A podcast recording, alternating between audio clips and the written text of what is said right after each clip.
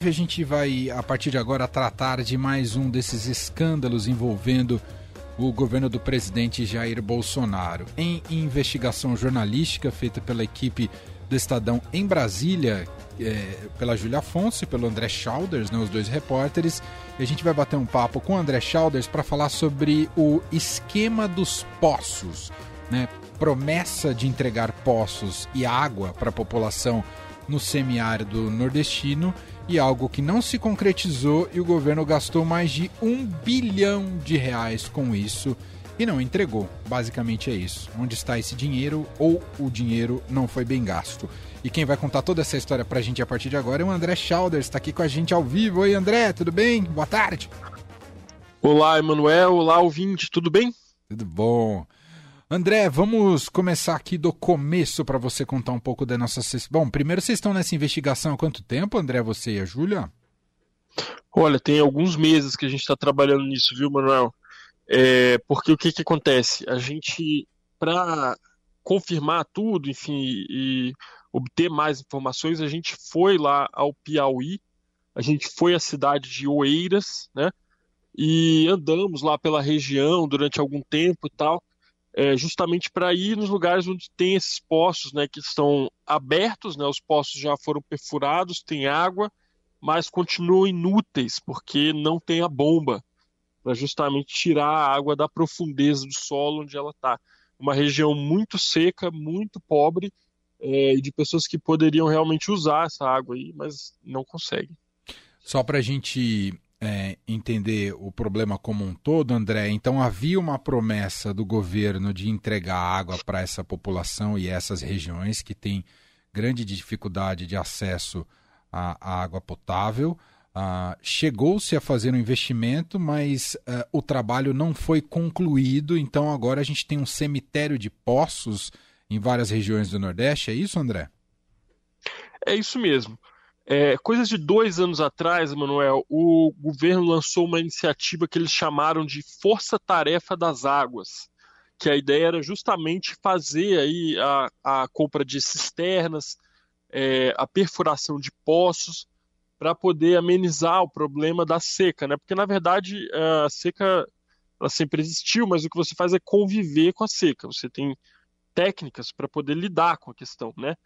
E aí é, gastou-se uma, uma, grande quantidade de dinheiro, né? Teve uh, esses contratos aí na, na, no valor de 1,2 bilhão de reais, né? É, nos últimos anos.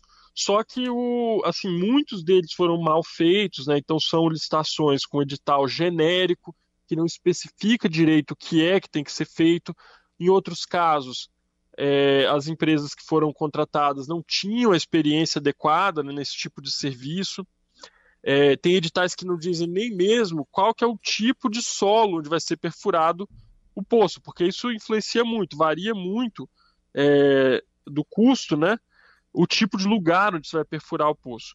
E aí a gente achou na, na cidade de Oeiras, é, no Piauí, assim como tem outras regiões também, mas a gente foi especificamente a Oeiras, a gente encontrou aí é, esses poços, né, uh, que foram abertos em agosto, segundo os moradores, agosto de 2020, portanto, há dois anos já, e que continuam lá, assim, é, fechados, né? Quer dizer, você pega um cano, é um cano grosso de PVC, Manuel, hum. que eles pegam e dobram ele assim com uma com material quente para não cair nada dentro ali, para não para não sedimentar mas ele fica lá parado, ele não tem utilidade para aquelas pessoas. Nossa. Que situação. Tem várias fotos aqui para quem acessar a reportagem do Estadão, tem um vídeo também. Eu vou até colocar aqui no ar, André. Eu vi aqui pelo seu perfil no Twitter que você recuperou uh, uma fala do presidente Jair Bolsonaro quando ele defende justamente essa ação de levar água para essa população Vamos ouvir o, esse, esse discurso do Bolsonaro. Você sabe nos contextualizar quando foi que ele fez esse discurso, André? Isso daí foi recente, foi num evento aqui, não foi nessa época não, isso mais recente agora, foi num evento no aqui em Brasília mesmo. Vamos ouvir aqui o presidente Jair Bolsonaro. Parte do Nordeste é uma realidade. Também o nosso exército, com a Codevasp, fura dezenas de poços todos os meses levando dignidade a essas pessoas. Eu estou mostrando o que nós fizemos, o que pretendemos continuar fazendo. Isso não é virtude, é obrigação. Tá aí, é um trecho desse discurso do presidente Jair Bolsonaro. Uh, furou os poços, só que a água não está chegando na casa das pessoas. E quando chega, em muitos casos, vocês também identificaram isso, né, André? Chegam com uma qualidade de, uma qualidade de água muito ruim, né, André?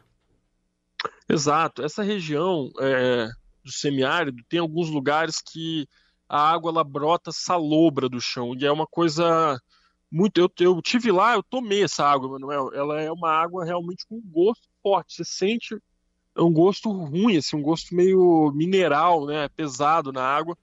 E essa é uma água que os moradores dizem: você não pode tomar isso daí. Se tomar isso daí, você vai ficar doente, você vai estragar seus rins.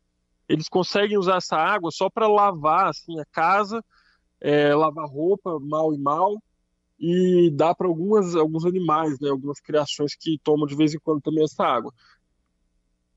É. André, e o, a gente ouviu o presidente Jair Bolsonaro falando da Codevasf. É, são estatais que são responsáveis ali para essa distribuição, essa infraestrutura de levar água para essa região? Então, na verdade, essa força-tarefa das águas ela é formada por três órgãos. É a Codevasf, a, o DENOX, que é o Departamento Nacional de Obras contra a Seca, que é uma autarquia, né, não é estatal, e a FUNASA, que é a Fundação Nacional de Saúde, que é outra autarquia. E no caso do Piauí, por exemplo, todos os três órgãos são controlados por, por apadrinhados do ministro Ciro Nogueira, né? assim como a prefeitura de Oeiras também. Então o ministro tem, tem o domínio ali daquela situação, né? E de fato são os, os indicados, os aliados dele que decidiram submeter aquelas pessoas a essa situação, pelo menos nesse caso de Oeiras. E o que, que, você pode dizer para a gente, André, sobre também a qualidade de como foram feitos os processos de licitações? Quer dizer, você está revelando aqui para a gente um aparentemente um mau uso, né, do, do, aparentemente não, claramente um mau uso do dinheiro público, né, que foi gasto e, e não há o benefício para a população. E em relação às licitações, também a qualidade delas e do processo delas também uh, acabam uh, incitando, uh, acabam indicando suspeitas aí, André?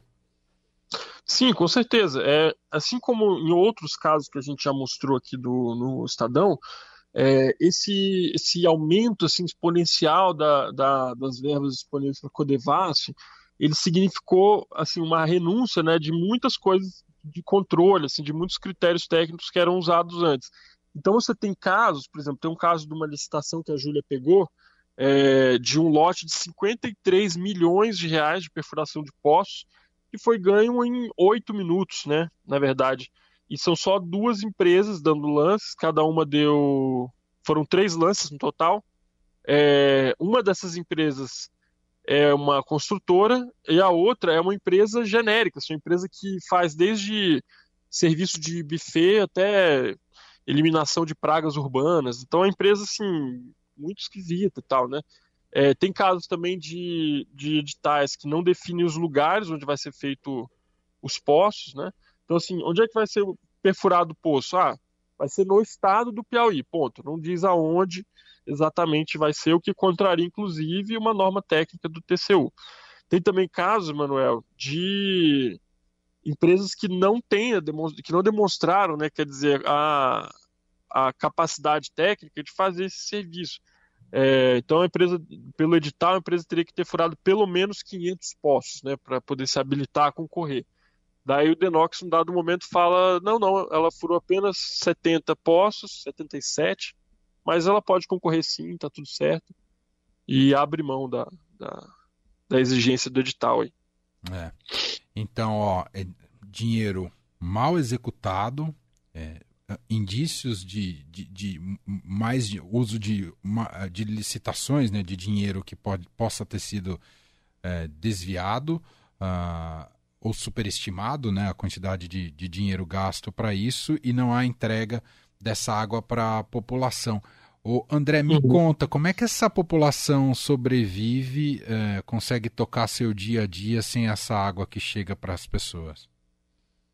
Então, é, lá tem, tem, eles chamam de olho d'água, na verdade é uma nascente, né? Então, assim, é, tem gente que precisa, tem, tem uma comunidade da Mata Fria, que chama lá, lá que eles precisam ir na, todo dia nessa nascente para buscar água de beber, que também não é uma água boa, tá? É uma água que é uma água barrenta, assim, mas ela pelo menos não tem gosto de sal. E aí, é, depende, tem, tem pessoas também que até tem uma água de beber, mas não, não dá para lavar roupa. Então a pessoa tem que lavar roupa no rio. A gente encontrou uma senhora que andava 8 quilômetros para poder lavar roupa no rio próximo. É, tem também um, tem o caso também de poços, né, que seriam usados para agricultura e que não estão funcionando. Então, assim, na verdade, a pessoa até tem água em casa, mas ela não tem é, possibilidade de oferir uma renda maior ali, porque o negócio está lá sem o desenvolvimento, sem, sem o equipamento necessário para funcionar. Então, assim, são situações que assim, é a iniquidade né, absoluta. Né? Você vê uma pessoa que já é pobre, que já, é necess... já tem necessidades e ela sofrendo ali do lado de um, de um poço que poderia resolver o problema dela. Perfeito. Bom, para a gente fechar, André, é, há alguma promessa de resolução? Vocês consultaram ali as empresas e o próprio governo federal? Sim, a gente procurou né, os, é, os órgãos responsáveis e aí é, nem todos se manifestaram. O Denox, por exemplo, alegou que, na verdade, a, a responsabilidade por equipar esses postos seria da prefeitura, né? Enfim, só que como, como sempre acontece nesses casos, o órgão também tem a responsabilidade de garantir que a obra seja entregue, né? Não adianta simplesmente você repassar a responsabilidade para um terceiro, né, Manuel? Enfim, e aí fica, fica esse jogo de empurra aí, na verdade, entre as esferas, as diferentes esferas de governo. Perfeito. Ó, queria convidar todo mundo uh, que está aqui nos ouvindo uh, depois acessar uh, essa reportagem do Estadão, que tem outros, des outros desdobramentos, tem análise também ali da Andresa Matais, análise sobre o significado político disso uh, e de como isso é histórico no país, né? o coronelismo que se apropria dos cofres públicos e não leva benefícios à população, né, em esquemas milionários, e mais uma vez a gente está diante disso. E um trabalho de, de reportagem, de, de investigação detalhista e muito bem feito uh, pela, pela equipe do Estadão em Brasília, entre eles o André Schauder, junto com a Júlia Afonso, que gentilmente bateu esse papo aqui com a gente. André, vem mais coisa pela frente? Como é que é? Só me, só me dá esse spoiler aí, André. Claro, tem, tem mais coisa para vir por aí, Manuel. Tem muito mais coisa para vir. A gente está trabalhando em outras reportagens sobre esse tema. É, então o leitor não perde por esperar, tem que ficar atento aí nos próximos dias. Tá vendo? Ele não revela, porque se ele revelar, a Andresa ficar brava. Tá aí, o André Schallers fez certinho aqui. Vem aí, vem aí, não, mas não digo qual que é. Vale a pena acompanhar no estadão.com.br. André, parabéns mais uma vez aí pelo trabalho. Um grande abraço, até uma próxima, meu cara. Valeu, meu cara. Obrigado, tchau, tchau.